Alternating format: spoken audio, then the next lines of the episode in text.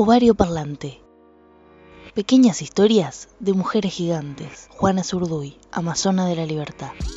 12 de julio de 1780, Chuquisaca, territorio de la actual Bolivia. Empuja y sale, llora el primer respiro, aires de la revolución de Tupac Amaru. Madre originaria, padre criollo, la llamaron Juana, a y apellido. Piel cobriza de esta tierra y su historia, nuestra historia, que recién comenzaba a escribirse. Aprendió a galopar sin miedo cuando apenas hacía sombra. Quedó huérfana de pronto y la mandaron a un convento. Callada, sumisa, quieta, le decían las monjas intentando moldarla al silencio de la época. Libre, libre, libre, repetía en espiral aquella Juana joven y dispuesta a transformarlo todo. La madre superiora diría que su reductible conducta altiva la llevaría lejos del convento, y eso era todo lo que esa piba quería. Manuel Asensio Padilla, amigo de la infancia, vecino de la hacienda de al lado, fue quien tuvo el honor de casarse con quien batalla a batalla se transformaría en una de las madres, no de una, sino de dos patrias que en su corazón revolucionario siempre será la misma. Juana y Manuel compartían las ideas revolucionarias de sacar a patadas a la monarquía española e imponer un gobierno de este lado del océano que fuera más justo e igualitario y sobre todo inclusivo con los invisibles de siempre.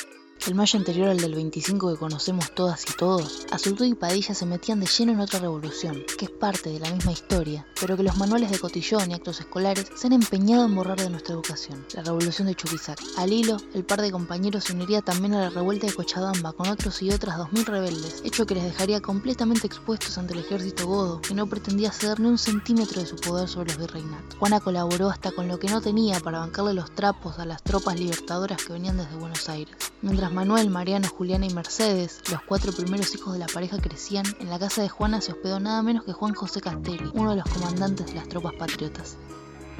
En 1811, luego de la derrota de Huaki, el ejército patriota debió retroceder hasta Tucumán. En ese contexto, Juana fue apresada junto a sus hijos e hijas, pero no duraron mucho tras las rejas. En una hazaña increíble, logró escapar de sus captores con el cuchillo entre los dientes y liberar a las niñas y niños junto a su esposo Manuel, quien esperaba fuera del lugar con tres caballos sobre los que la familia huiría hacia la selva, pesar de la falta de un techo, de muchas veces no tener ni para comer y de no poder darles a sus hijos e hijas una crianza convencional, Juana siguió firme a sus convicciones. No se dejó amedrentar por las espadas enemigas ni por el machismo de su propio bando, porque su proyecto no era un sueño individual, sino uno colectivo, donde las y los más humildes tenían voz, y aunque eso le costara la vida, era la utopía necesaria que le hacía caminar. Aunque la historia oficial se empeña en invisibilizar a las mujeres, naciones originarias y los lazos de origen entre los países que hoy muchos discriminan, creyendo que los y las argentinas bajamos de los barcos y el resto de nuestros hermanos y hermanas son bolitas, paraguas, negros, cabeza, que vienen a robar o quitar el trabajo, muchas y muchos de nuestros héroes patrios son parte de lo que hoy llamamos pueblo boliviano, chileno, colombiano y venezolano, entre tantos otros de nuestra región. Juana Zurduy, nacida en lo que hoy es Bolivia y en ese momento era parte del extenso virreinato, creó una milicia de más de 10.000 integrantes de pueblos originarios y comandó varios de sus escuadrones librando más de 30 batallas. La valentía de Juana y de quienes la acompañaron permitió recobrar de las manos colonizadoras las ciudades de Arequipa, Puno, Cusco y La Paz. El batallón de Juana se llamó Los Leales, y nadie, ni siquiera la crueldad del enemigo, puso jamás en duda el sentido de su nombre. Además, Azurduy organizó un cuerpo de caballería conformado por 25 mujeres conocidas como las Amazonas, quienes no han sido nombradas ni en media estrofa de un himno nacional, pero a las que varios países les deben parte de su independencia.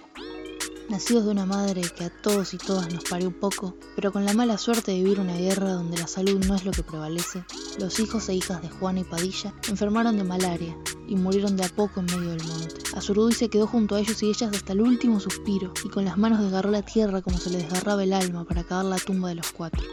Las batallas que los mantenían alejados y ocupados no ayudaron para nada a calmar el dolor de Manuel y Juana. Sin embargo, tiempo después buscarían ser padres nuevamente, quizá con la esperanza de que esa hija, era la patria nueva que estaban construyendo para ella y su generación entera. Juana de sexo débil no tenía nada y batalló hasta embarazada, clavando el sable y robando la bandera a un coronel enemigo, hecho por el cual fue reconocida por Manuel Belgrano, con quien luchaba codo a codo y que en reconocimiento le regaló su espada e hizo lo necesario para que se le concediera el grado de teniente coronel. Aunque el sacrificio por la revolución era inmenso, a Juana y Padilla no les daban más que miseria. Y hubo una ocasión en que un jefe español intentó sobornar a Manuel. De ese episodio, lo que se rescata son las palabras de ella. La propuesta de dinero y otros intereses solo debería hacerse a los infames que pelean por mantener la esclavitud, más no a los que defendían su dulce libertad, como él lo haría a sangre y fuego. La pareja libertadora se cuidaba las espaldas dentro y fuera de la batalla, y en 1814 Juana salvó a su marido que había caído prisionero junto a varios compañeros, dejando la boca abierta de enemigos y propios, que no podían creer la destreza de aquella mujer que se negaba a guardar en silencio que otros tomaran las riendas de su destino y el de su patria. Dos años después, sería Manuel quien dejaría la vida rescatando a Juana, quien había resultado herida en combate. Con uno de los más grandes luchadores de Latinoamérica, su marido asesinado, Juana podría haberse retirado después de haber dado todo, pero en cambio siguió peleando, y aún más fuerte, por la memoria de sus hijos e hijas y de su compañero amado, en las filas de Francisco Uriondo, Hermoto Méndez, los hermanos Rojas y el general Güemes. Juana levantó su sable por todos aquellos y aquellas que por la opresión del imperio aún no se habían levantado. En 1821, luego del asesinato de Martín Miguel de Güemes, a los 42 años de edad, avanzada para la época, Juana volvió a su tierra natal con su hija Luisa y su nieta Cesárea. Cuatro años después, el general Simón Bolívar tocaría la puerta de su rancho para conocerla a ella, a la mujer que había guerreado por la independencia,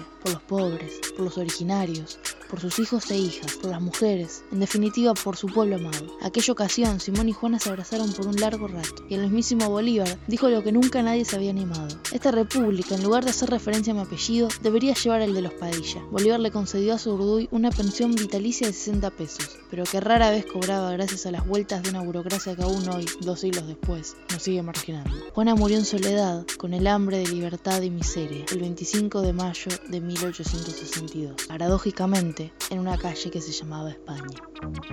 Debió pasar más de 100 años, y no casualmente, hasta que una mujer fue presidenta argentina y un integrante de las naciones originarias fue presidente boliviano, para que su trayectoria fuese reconocida. Desde el 2007, cada 12 de julio, fecha del nacimiento de Juana, se conmemora el Día de las Heroínas y Mártires de la Independencia de América.